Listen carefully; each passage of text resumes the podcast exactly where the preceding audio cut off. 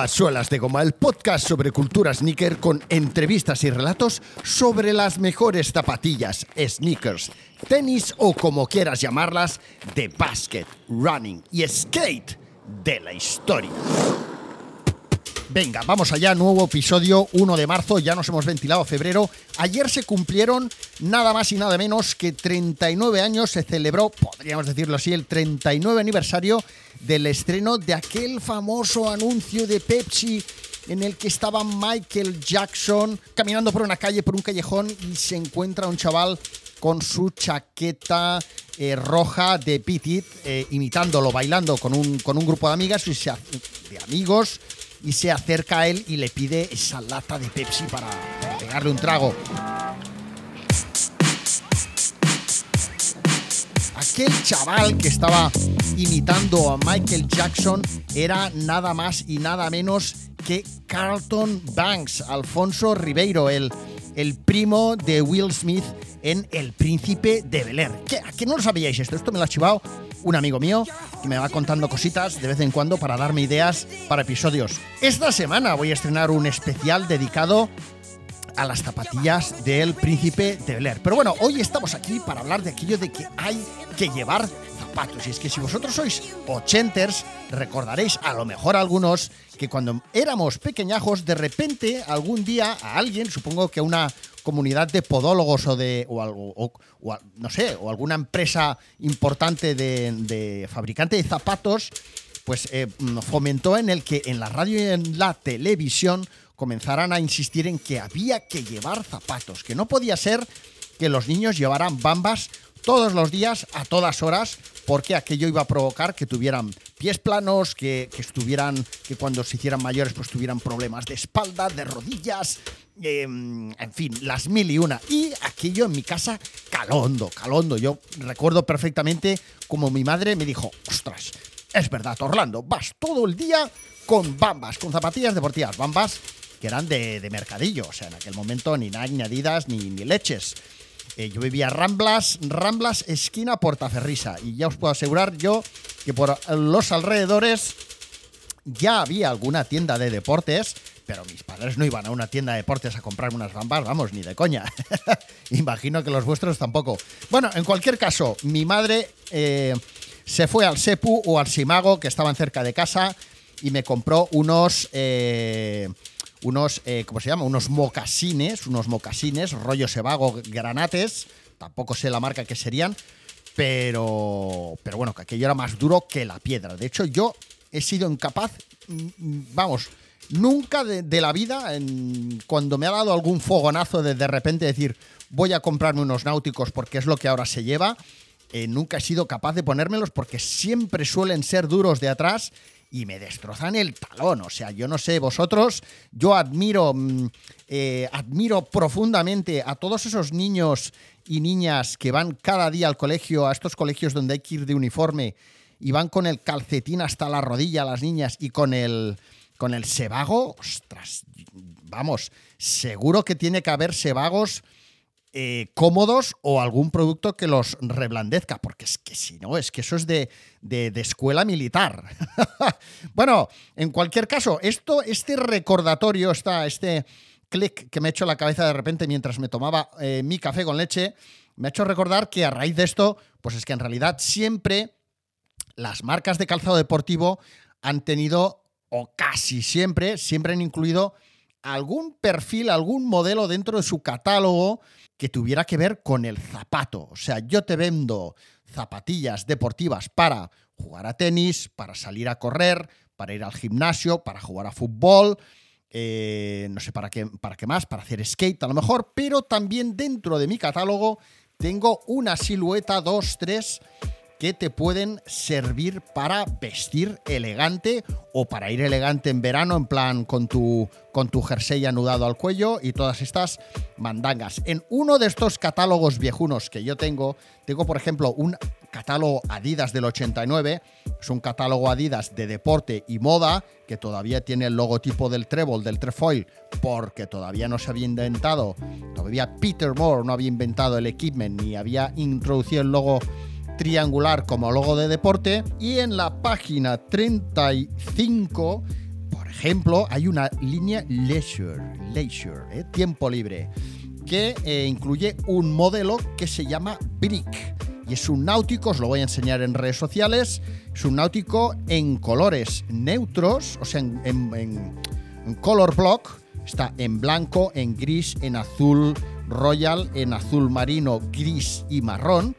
Náutico perfecto, elegante. Y luego ese mismo náutico tiene, otra línea de colores, de cinco colores, pero ya como un rollo más náutico, ¿no? Azul con blanco, blanco con gris, otro azul con blanco diferente, mm, azul con verde y blanco rojo.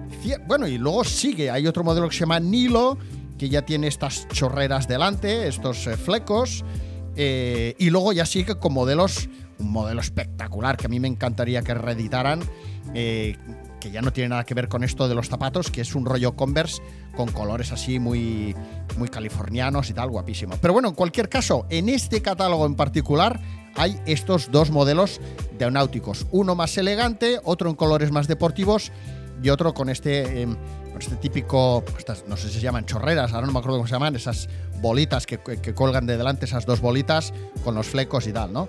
Em, fijaros que además a lo largo del tiempo, en este caso yo he encontrado así rápido un catálogo de Adidas del 89, pero siempre todas las marcas han ido más o menos a lo largo del tiempo incluyendo colaboraciones eh, con eh, diseñadores o con marcas que han incluido este tipo de calzado más elegante. Cierto es que las sneakers, tal y como las conocemos hoy día, o sea, como una zapatilla deportiva que nos ponemos para vestir casual, con más o menos hype, eh, todo esto parte una de que eh, los primeros que pusieron de moda las zapatillas para vestir por la calle fueron los tenistas, los tenistas, los iconos, sea, los, los, los tenistas importantes en su momento fueron los que hicieron que la gente se fijara en esas zapatillas elegantes, unas Stan Smith, unas Rod Laver, unas, eh, unas em, ahora me sale, unas Wimbledon,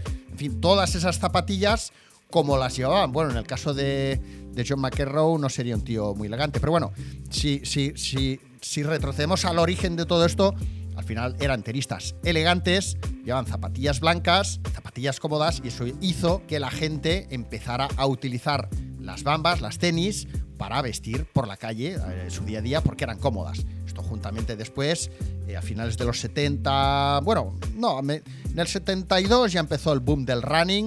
Eh, y también la gente empezó a utilizar zapatilla de running para vestir en su día a día porque al final era una era un, un calzado más cómodo que a lo mejor una bota, una bota industrial o que un zapato, ¿no? ¿Vale? Entonces, todo aquel que podía se ponía unas bambas, o bien para ir al trabajo y luego ponerse los zapatos, o tal, tal, tal. Bueno, entonces, por un lado tenemos que el origen de las zapatillas eh, ya tiene una base elegante, aunque son zapatillas deportivas, y luego tenemos en cuenta que las marcas, o bien, tal y como os decía, a lo largo del tiempo han ido incluyendo colaboraciones con diseñadores y tal, o incluso han sacado su propia línea de calzado. Recordaréis que eh, de calzado o de vestir, con un toque moderno a lo mejor. Recordaréis, por ejemplo, la, marca Cool Hand de Nike, que tenía unos zapatos espectaculares, pero que creo que fue en el 2009 aproximadamente, a ver si lo tengo por aquí anotado, eh, 2013, en el 2013 Nike decidió desprenderse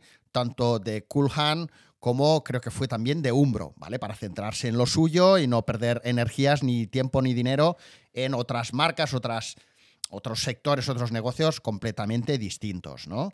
Esto también lo hizo en su día el grupo de Adidas, también se desprendió de alguna marca que también tenía, que ahora no recuerdo el nombre y tal. Pero sin embargo, por ejemplo, en el 2009, por ejemplo, en el 2009, que yo ya estaba en Adidas, eh, Adidas lanzó una colección en colaboración con una marca, ah, no sé si era canadiense o australiana, ahora no lo tengo, ahora me puedo confundir, con Ransom. No sé si recordaréis, pues una firma, una, una marca especializada en productos pues outdoor, pues con ellos hicieron una colección que incluía bastantes siluetas, tanto de cara a invierno, lógicamente, pues siluetas de invierno, ¿no? Bota, bota resistente al, agua, en fin, un look muy montañero, muy chulo.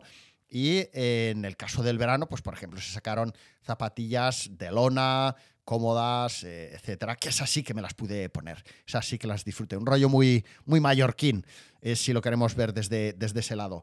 Eh, actualmente Adidas tiene una colección, ya sabéis, desarrollada con gente que ya fue partícipe en la fundación del proyecto Consortium, una colección que es Adidas Special, que sobre la base de las siluetas clásicas de Adidas, pues cada año van sacando colecciones sobre esas siluetas premium, con materiales premium y tal. Y toda la estética, tanto de, textil como de calzado de Adidas, de, de, Special, es muy elegante. Es un look sport, casual, pero es elegante. O sea que estamos siempre girando a eso de que hay algún momento u otro en el que hay que llevar zapatos o nos apetece llevar zapatos, mm, bien sea por el momento, por el sitio al que tenemos que ir, porque nos parecen más cómodos, porque nos hemos hecho mayores y ya no nos vemos con, con bambas, eh, y que al fin y al cabo un, un calzado elegante sobre la base de una suela deportiva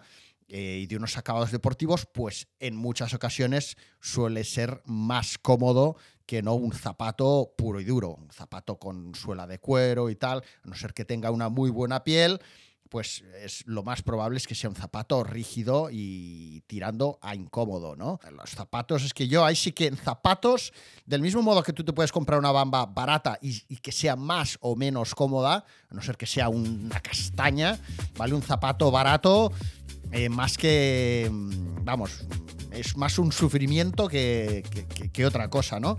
¿Y qué más me dejo en torno a esto? Bueno, luego hay marcas que en general por lo general ya suelen ser elegantes, ¿no? Un New Balance, por ejemplo, cualquier mm, zapatilla deportiva de running de New Balance, aun y que fuera para uso técnico deportivo de élite incluso, siempre han sido zapatillas o una marca eh, con una base bastante elegante, ¿no? Colores eh, grises, marrones, combinaciones elegantes, etc.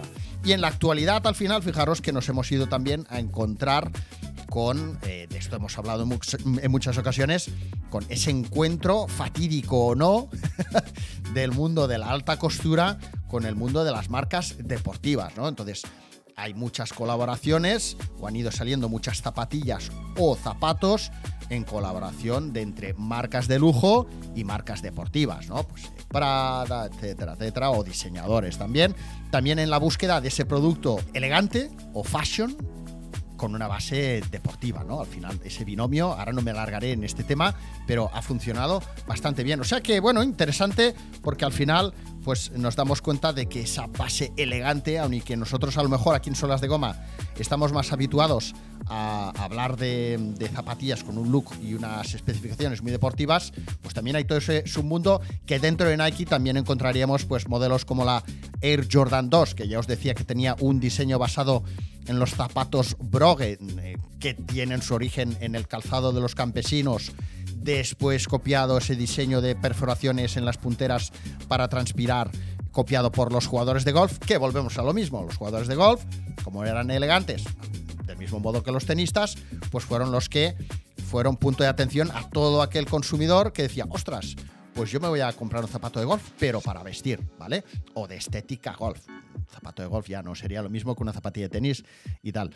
Y luego Nike también ha tenido colecciones como con Sakai, por ejemplo, etcétera, también eh, muy, muy relevantes en cuanto a lo que es elegancia o estilo o diferenciación en cuanto a estilo si quieres llevar algo vanguardista, ¿no? Bueno, ¿qué os ha parecido este episodio patillero de hoy? Eh? Oye, recordaros una vez más que si queréis acceder a contenido premium podéis suscribiros, apoyarme desde suelasdegoma.fm barra premium, ¿vale? O simplemente también podéis entrar a suelasdegoma.fm y desde allí hay un banner desde el que os podéis apuntar y recibiréis merchandising, las pegatas de momento y qué más. Y luego, pues eso, podéis acceder, eh, podéis escuchar todos esos episodios premium eh, que no están eh, colgados tal. Eso sí que podéis escuchar siempre los spots, los, los, ese corte de 7, 8, 10, 15 minutos iniciales, pero son programas que suelen durar una hora, una hora y media y tal. Y luego está la guía Streetball, tal, tal, tal, tal. Bueno, me estoy enrollando más que no veas. Mañana más y mejor. Venga, chao.